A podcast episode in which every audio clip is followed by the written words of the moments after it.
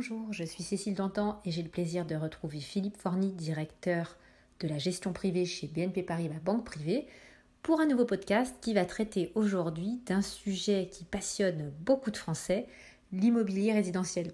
Bonjour Philippe, heureuse de vous retrouver. Alors Philippe, pour entrer dans le vif du sujet, euh, pouvez-vous me dire quelles sont les principales forces motrices et structurelles du marché de l'immobilier résidentiel à l'heure actuelle?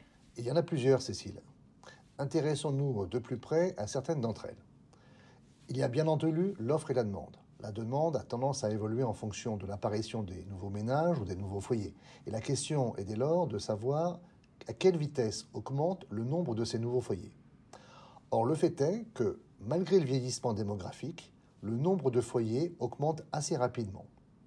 Première raison à cela, les gens vivent plus longtemps. Deuxième raison, les gens se marient plus tard et dans les pays occidentaux, le nombre de têtes par foyer ne cesse de diminuer depuis des décennies. Cela signifie que, quand bien même la population n'augmente pas, le nombre de ménages nécessitant un logement personnel augmente. La demande connaît donc une croissance qui est en fait structurelle et le bâti, évidemment, doit correspondre à cette offre. La principale victime collatérale a été évidemment le logement social. La construction, pardon, de logements sociaux euh, ralentit dans de nombreux pays, et ce depuis des décennies. Nous nous retrouvons donc avec des pénuries de logements, notamment en France, aux États-Unis ou même au Royaume-Uni. Et c'est l'un des facteurs qui pousse les prix à la hausse de manière fondamentale sur le long terme. Le deuxième facteur principal est sans doute le financement. Dans ces pays, les prêts immobiliers coûtent désormais moins cher qu'il y a plusieurs décennies. Par conséquent, il est plus facile d'accéder au logement, ce qui pousse évidemment les prix à la hausse, car plus les gens peuvent emprunter, plus ils achètent de biens onéreux. Vous venez de l'expliquer, les conditions de financement et la conjoncture économique très favorable soutiennent le marché du logement. Extrême faiblesse des taux immobiliers, des taux d'inflation, des taux d'intérêt, tous ces facteurs concourent évidemment à faciliter l'accès au logement. À cela s'ajoute aussi euh, que les investisseurs ont délaissé les obligations à cause de la faiblesse persistante de leur rendement et ils l'ont fait au profit de l'immobilier, ce qui en alimente la dynamique. Aux États-Unis, malgré le ralentissement économique le plus brutal hein, depuis la dépression, le marché de l'immobilier est en plein boom, les prix ont bondi de 13% en rythme annuel, d'après l'indice national des prix du logement Case-Shiller. Mais la conjoncture économique et financière, elle est quand même un peu sur le point d'évoluer, là on en, on en parlait, donc ne pensez-vous pas que ça peut avoir un effet négatif sur le marché de l'immobilier résidentiel? Et dans le pire des cas, est-ce qu'on ne va pas au devant d'un crack immobilier? Je pense qu'il y a deux facteurs à prendre en compte. Premièrement, les taux d'intérêt. Si les taux d'intérêt augmentent, Évidemment, cela complique l'accès au logement, ce qui pèse sur le marché et sur les prix d'immobilier résidentiel. Mais honnêtement, je pense que ce n'est pas de mal à veille que les taux augmenteront, et ce que ce soit les taux court terme ou les taux obligataires à long terme euh, qui influent directement euh, les taux immobiliers fixes. Taux courts et taux longs resteront très faibles dans les prochaines années. Le deuxième facteur à prendre en compte est la récession économique. Les périodes de récession s'accompagnent généralement d'une augmentation des taux de chômage, ce qui évidemment compromet la capacité des ménages à rembourser leurs emprunts immobiliers. Si vous êtes sans emploi, il est facile de comprendre qu'il est plus difficile de rembourser vos mensualités de prêt. De plus, les gens sont beaucoup plus prudents dans des périodes de récession. Ils ont tendance à mettre de l'argent de côté et se gardent de réaliser de gros achats, comme l'acquisition d'une maison ou d'un appartement. La récession est donc le facteur ayant la plus grosse incidence sur le marché de l'immobilier résidentiel. Mais, pardon, nous sommes évidemment sortis de la récession l'année dernière, comme vous le savez, et nous ne prévoyons aucune autre récession à court terme ou à plus long terme. Les confinements prolongés ont eu un impact considérable sur le marché du logement, on en a beaucoup parlé.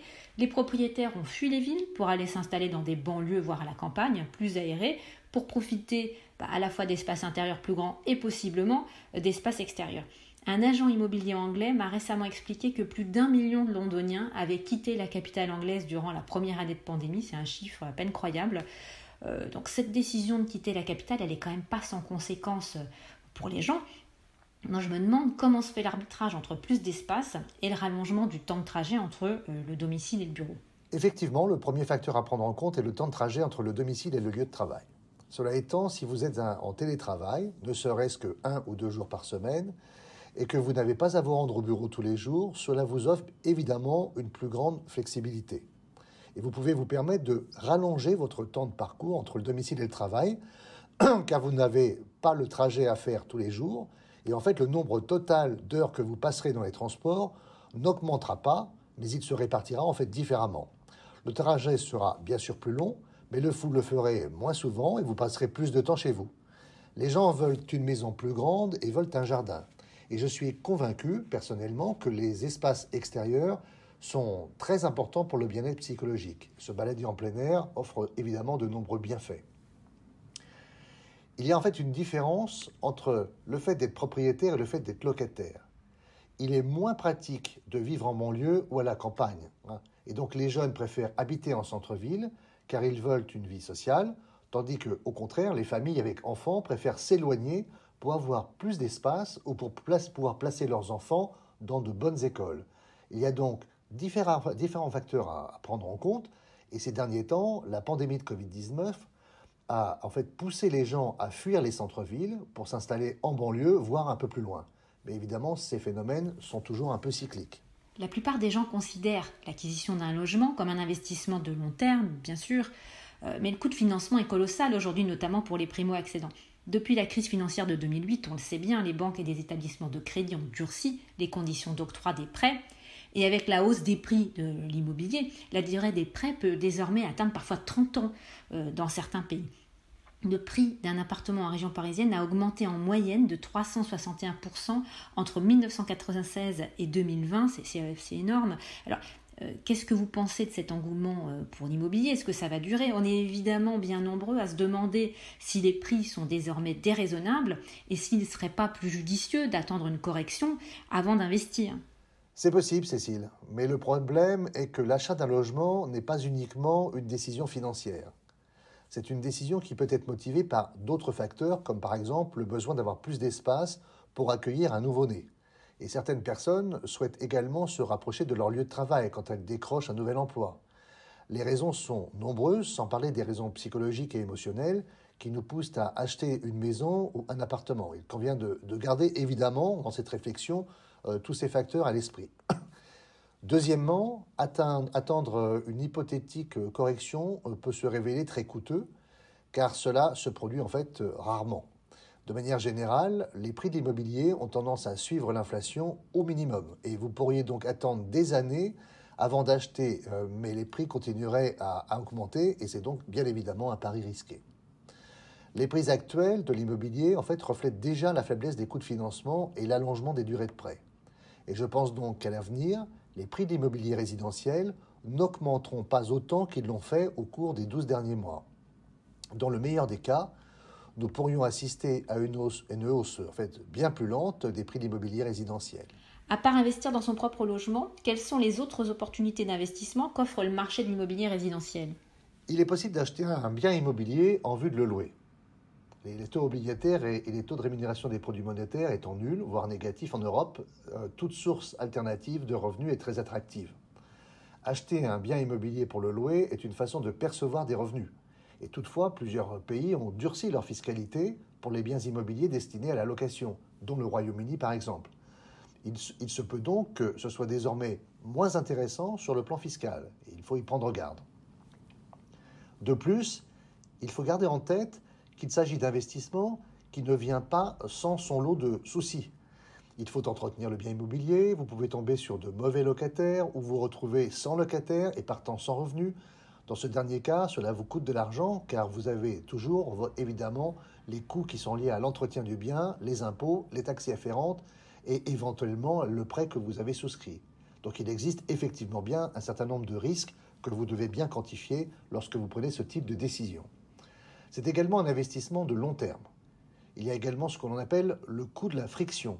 Lorsque vous achetez et vendez un bien, cela vous coûte jusqu'à 6 ou 7% du prix total d'acquisition. C'est donc une autre dépense, évidemment, à prendre en compte. Il est possible d'investir indirectement dans l'immobilier résidentiel par le biais euh, de fonds de placement immobilier, comme ceux que l'on peut trouver en Allemagne. Ces fonds d'investissement, euh, ces fonds pardon, investissent dans des, des immeubles d'appartements en ville pour les louer.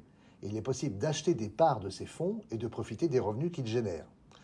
Il est également possible d'investir indirectement dans le marché de l'immobilier résidentiel en achetant des actions de promoteurs immobiliers ou de fabricants de matériaux de construction qui produisent par exemple les parpaings, les tuiles ou des tuyaux de canalisation. Vous pouvez également acheter des actions de magasins de bricolage et d'aménagement intérieur, car lorsque les gens évidemment achètent un logement, ils ont tendance à le meubler, à l'agencer à leur goût, etc. Ils entreprennent en fait toutes sortes de projets qui dopent les ventes des magasins de bricolage. Voilà donc quelques manières, parmi d'autres, d'investir directement ou indirectement dans l'immobilier résidentiel. Eh bien Philippe, merci beaucoup. Et puis à la semaine prochaine pour un nouvel épisode de notre podcast. D'ici là, chers auditeurs, vous pouvez, comme d'habitude, nous retrouver sur votre plateforme de streaming préférée en vous abonnant à la chaîne de podcast BNP Paribas Banque Privée. Vous pouvez également télécharger notre application mobile Voice of Wells. À bientôt. Da, da, da, da.